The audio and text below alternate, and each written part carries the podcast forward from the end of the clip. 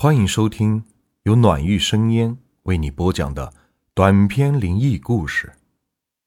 今天的故事名字叫《鬼叫》。你听说过这么一个禁忌吗？晚上十二点过后，千万不要在外面走。即使要走，也要格外留神。如果看见一些奇怪的现象，千万不要感觉到好奇，更加不要过去研究，因为那些现象往往都是鬼魂幻化的。和那些鬼故事里的主人公一样，我一开始是不相信这个禁忌的。直到和禁忌有关的灵异事件发生在我的身上，那是我读大三的时候，有一天，我的女朋友珊珊叫我陪她去她的老家，看望她那将近八十岁的爷爷。珊珊的这个要求让我格外的高兴，因为自从我们确立了恋爱关系之后，我不止一次要求珊珊带我去见一见她的父母。可是珊珊就是不答应，搞得我一度以为她和我在一起完全就是玩玩而已。现在珊珊主动叫我陪她去看她爷爷，我心里悬着的那一块巨石终于落了下来。维明，等一下在路上走的时候千万要小心，无论你看到了什么都不要去理会，明白吗？为什么？我迷惑不解地说道：“为什么要这样？万一我们在路上遇到什么迷路的小孩子，或者是摔倒了的老人，我们难道都不用管吗？”是的，珊珊的话让我的心一下子凉了起来。我的女朋友什么时候变得如此冷漠？这和她平时温柔善良的一面很不一样。我很想继续问下去，可又怕激怒了珊珊。犹豫了半天之后，我决定遵从她的意见。珊珊的老家在地理上的位置非常的偏僻，根据他自己的说法，下了车之后还要再走五个小时的山路才能到他爷爷家。走五个小时，这对我来说虽然算不了什么，但是我们出发的时间就已经很晚了，以致到了夜幕降临的时候。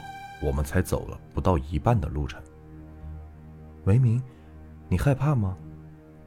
我们走着走着，珊珊忽然开口问我道：“我害怕什么？”我不知道珊珊在想什么，于是顺口回答了说：“我堂堂一个大男人，有什么好怕的？”那就好。我现在有点内急，想找个比较隐蔽的地方解决。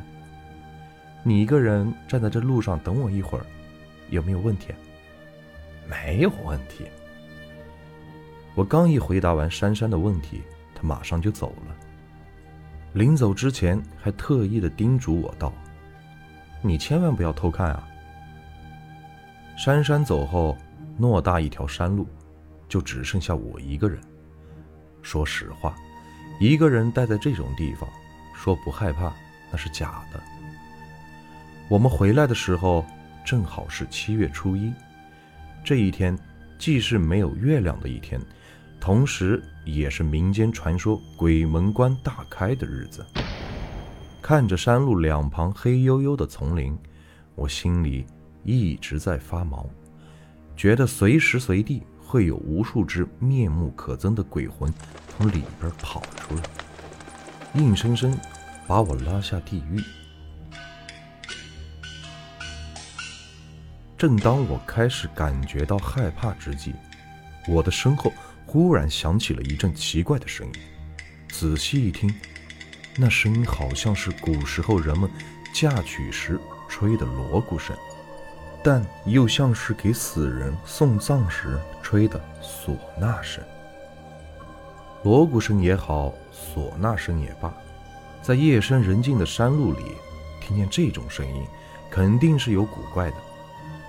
我当即躲进了山路旁边的一块巨石后面，静静地等待着事情的发展。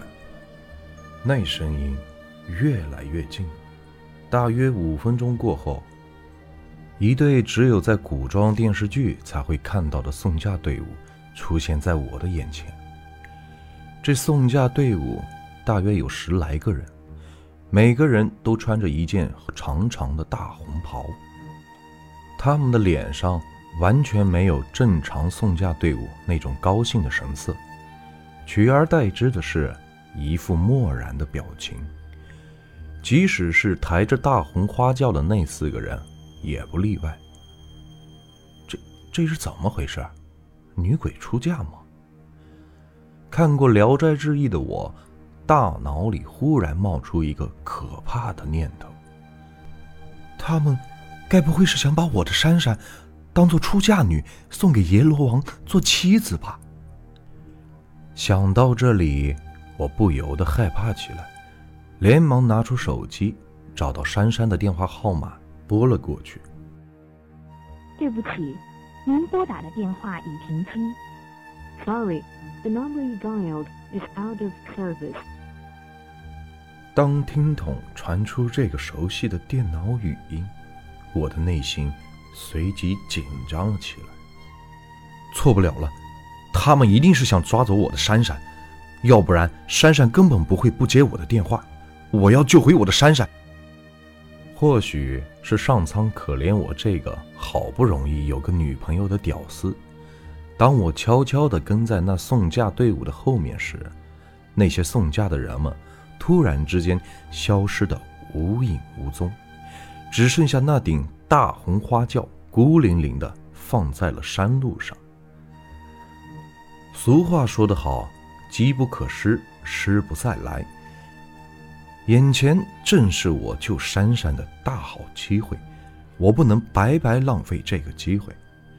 我快步地走到了大红花轿的跟前，喊了一声：“珊珊，你没事吧？”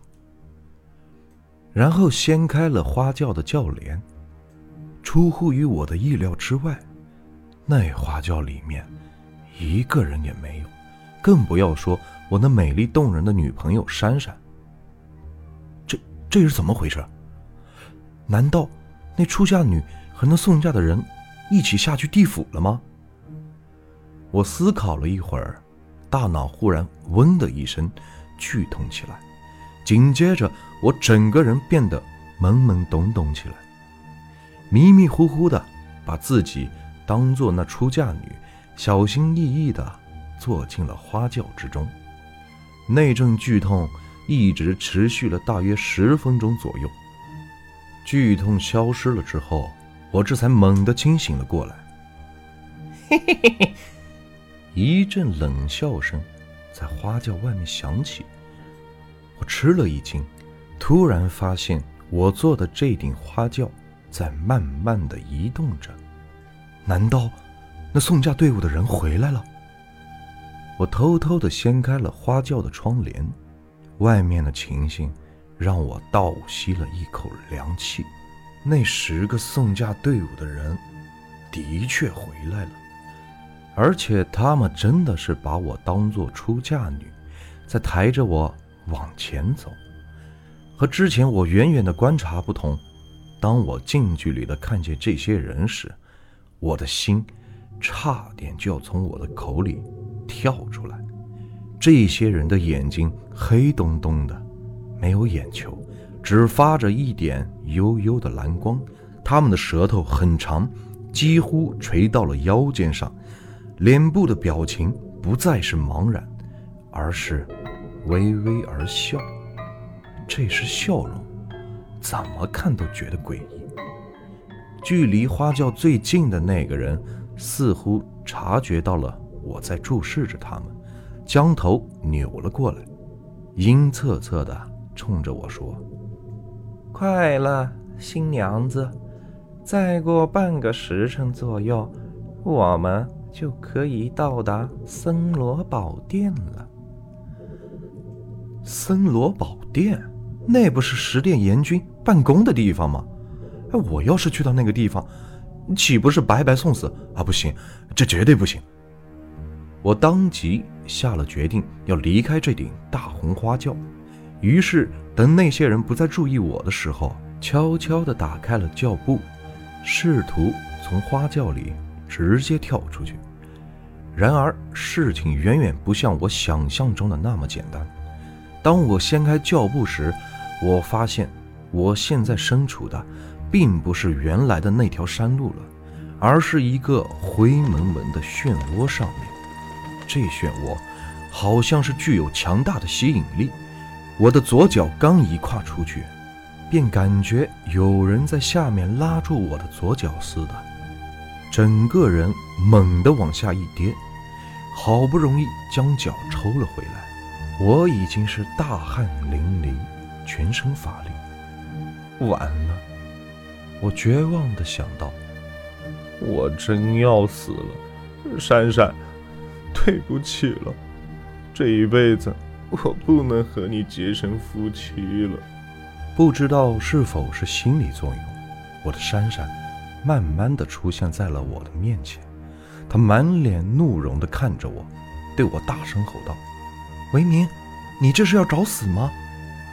找死！”啊！”珊珊的一声怒吼，有如当头棒喝，使我从绝望中清醒了过来。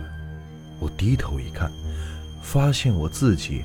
并不是坐在大红花轿里面，而是坐在悬崖边上，而且我坐的位置是非常的危险，只要我稍微往前移动，我就会掉进那万丈深渊里面去。这是怎么回事？这是我第三次发出这样的惊呼，和前两次相比，这一次是最尖锐的。你还好意思问我？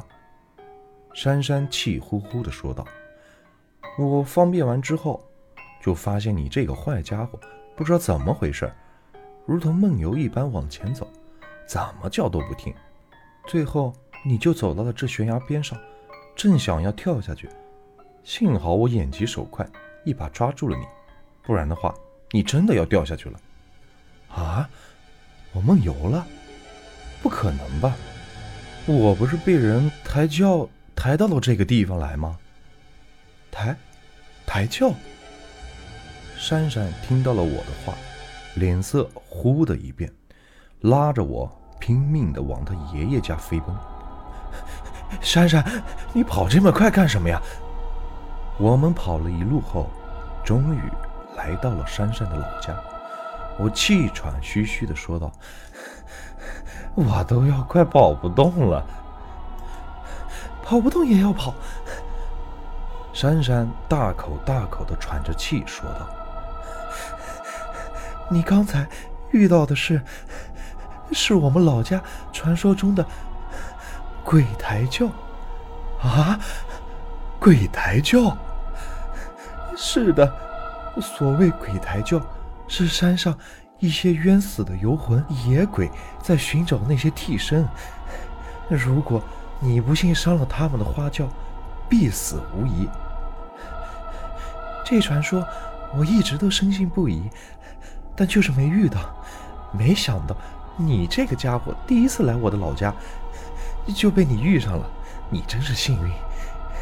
珊珊最后说道：“我愕然了。”回头看了看刚才走过的山路，发现那黑黝黝的丛林里似乎有几双恶毒的眼睛在盯着我看。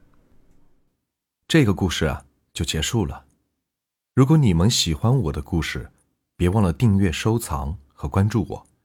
接下来会有更多有趣的故事。感谢你们的收听。